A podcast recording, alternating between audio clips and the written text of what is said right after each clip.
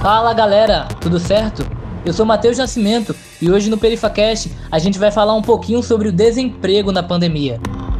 Estamos ligados que muita gente ficou sem emprego aqui no córrego do Sargento. Muito morador não sabe o que fazer para correr atrás dos seus direitos. Pensando nisso, vamos conhecer um caso da comunidade e apresentar algumas dúvidas sobre o tema. Quem vai se garantir de responder é o advogado trabalhista João Mateus do Monte, do projeto Cheios de Direito caso que trazemos hoje é o de Eliane e seu esposo Cleibson. E quem falou com a gente foi a Eliane. Olá, me chamo Eliane e vou falar um pouco sobre essa situação que eu e meu esposo Cleibson estamos passando perante essa onda de desemprego. Ambos estamos desempregados.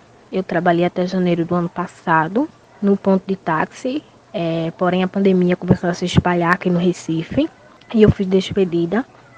Ele trabalhou dois anos e nove meses no App Vida e agora em janeiro também foi despedido.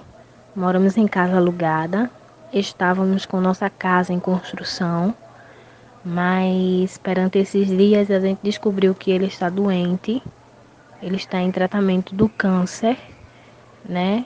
É, prevalece ainda no seguro desemprego, mas só faltam duas parcelas e a gente vai precisar é, ocorrer ao seguro saúde para que a gente consiga, né, é, sustentar a casa, né, na verdade, pagar o aluguel.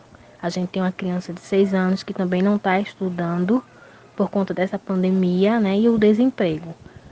E a gente vai precisar, né, é, ocorrer atrás para sustentar o tratamento dele, é, sustentar a criança, a casa, a comida.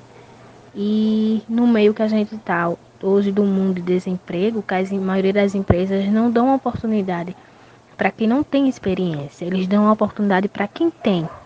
Então, aquelas pessoas que não têm tanta experiência no currículo, fica ali, né, sem ter oportunidade.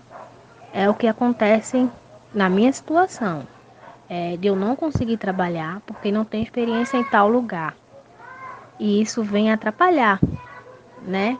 Do jeito que o mundo está hoje, né? A situação está hoje do desemprego, isso atrapalha a situação de quem nunca ou nunca trabalhou e de quem não tem muitas experiência, né? Por conta que o mercado ele quer alguém com experiência já na área. E isso nos deixa estatalado.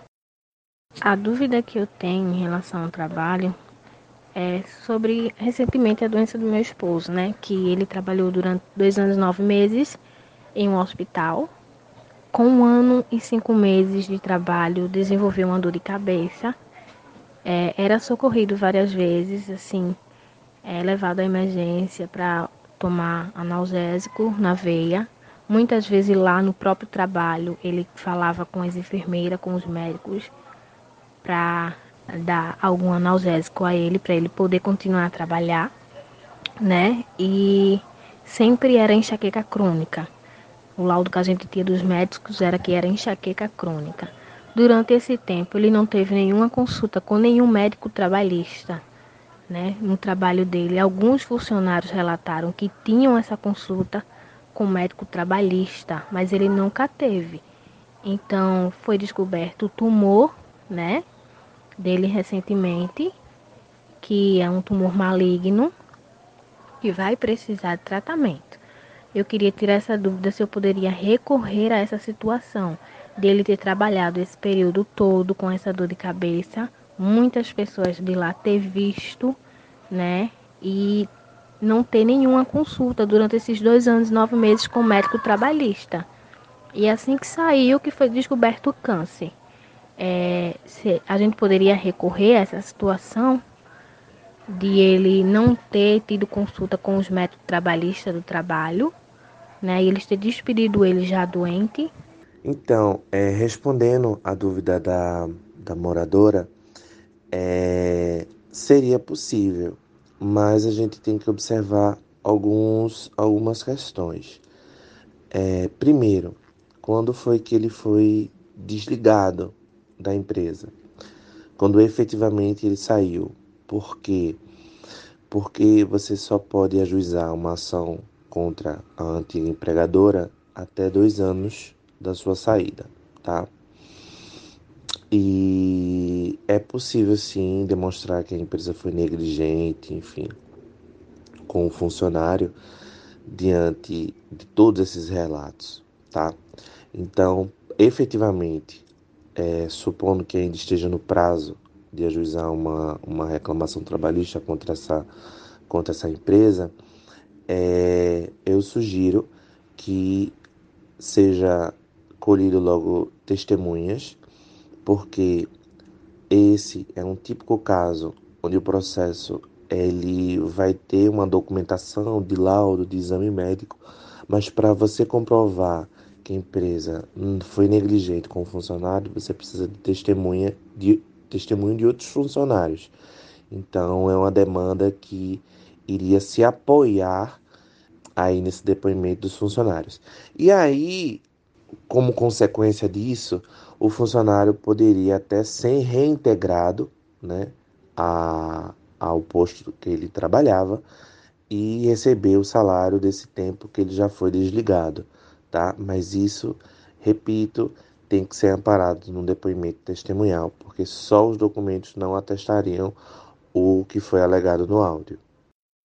Então, doutor João, todas as empresas são obrigadas a fazer o exame funcional periódico com os funcionários ou só as grandes empresas? Todas as empresas são obrigadas, independentemente do porte. Elas precisam fazer o exame admissional é, quando o empregado é admitido, né, ele entra na empresa ele precisa fazer exames periódicos, que é durante o contrato de trabalho, mas na prática não se faz, apenas quando realmente apresenta algum sintoma, enfim, alguma, alguma doença específica.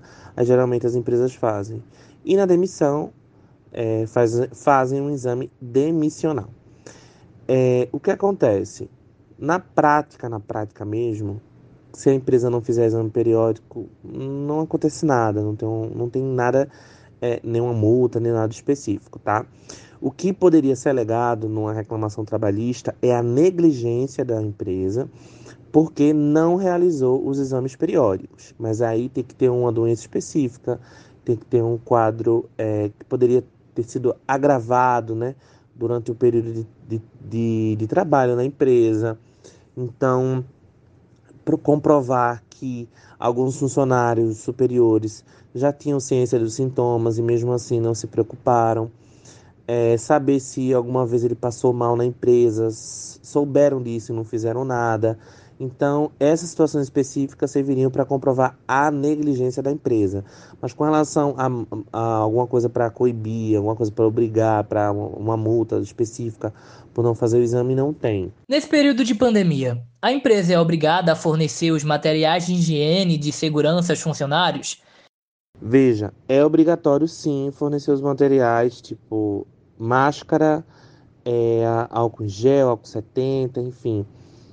Além dos, dos equipamentos de proteção individual, né, EPI que a gente fala, relativo à função, né? Então, dependendo da sua função, se você mexe com algum produto químico, você precisa de luva, bota, dependendo do ambiente que você trabalha, enfim. Mas especificamente da pandemia, é sim obrigatório fornecer é, tem que ter um totem ou tem que ter álcool é, espalhado pela empresa. Por quê? Porque existe uma grande discussão jurídica se o Covid pode ser encarado ou não como doença do trabalho. Eu vou resumir aqui porque é uma discussão assim que, que ainda está muito em alta, então não se tem resposta definitiva para nada. Alguns juízes entendem que sim, alguns outros juízes entendem que não. Mas o que eu posso resumir aqui é o seguinte: é, se a empresa não comprova que instalou totem de, de álcool em gel, colocou à disposição dos funcionários, é, forneceu máscara, é, orientou a trocar máscara, que é uma coisa muito importante. Você não pode ficar máscara o dia todo, oito horas de trabalho, você não pode ficar com a mesma máscara. Então, se ela não cumpriu tudo isso, é possível, alguns juízes entendem, que se a pessoa pega o Covid, tem que se afastar do trabalho, é, tem alguma sequela do Covid, essa doença, o Covid, né, é, o Covid-19, acaba sendo uma doença do trabalho, que você poderia ter adquirido no ambiente de trabalho. É difícil comprovar isso? É, porque a pessoa sai, enfim, pode ter pego em qualquer lugar. Mas, é, você, alguns juízes entendem que podem comprovar isso. Então, caso alguém algum funcionário pega Covid, fica em estado grave, fique mais de 15 dias afastados, né? É, porque até os 15 dias quem, quem paga é a empresa. Passou a partir do 16 quem paga é o INSS. Então, é, se, se entrar num estado que precisa se afastar por muito tempo, poderia se comprovar a doença do trabalho. E aí teria repercussões, né? O funcionário não poderia ser demitido, é, depois de um ano que receber alta do INSS, poderia receber benefício do INSS, enfim, são várias repercussões. Mas é, relativo a, a, a, os materiais de higiene é isso. E no caso de transporte coletivo, que parece que os trabalhadores estão entregues ao Deus dará, como é que fica? Veja, com relação ao transporte público, não existe nada que obrigue a empresa a pagar um transporte particular, nem nada do tipo, tá? É um vetor de transmissão do vírus, é.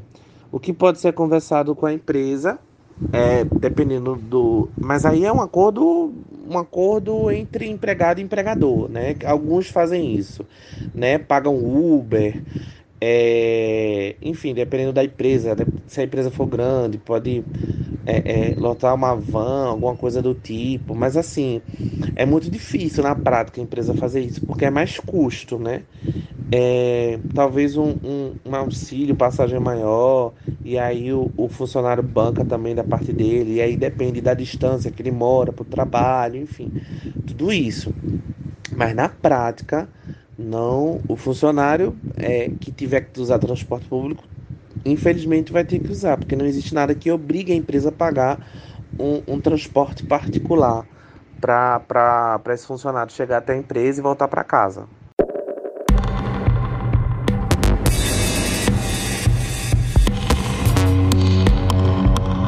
Uma pena que o nosso episódio esteja chegando ao final.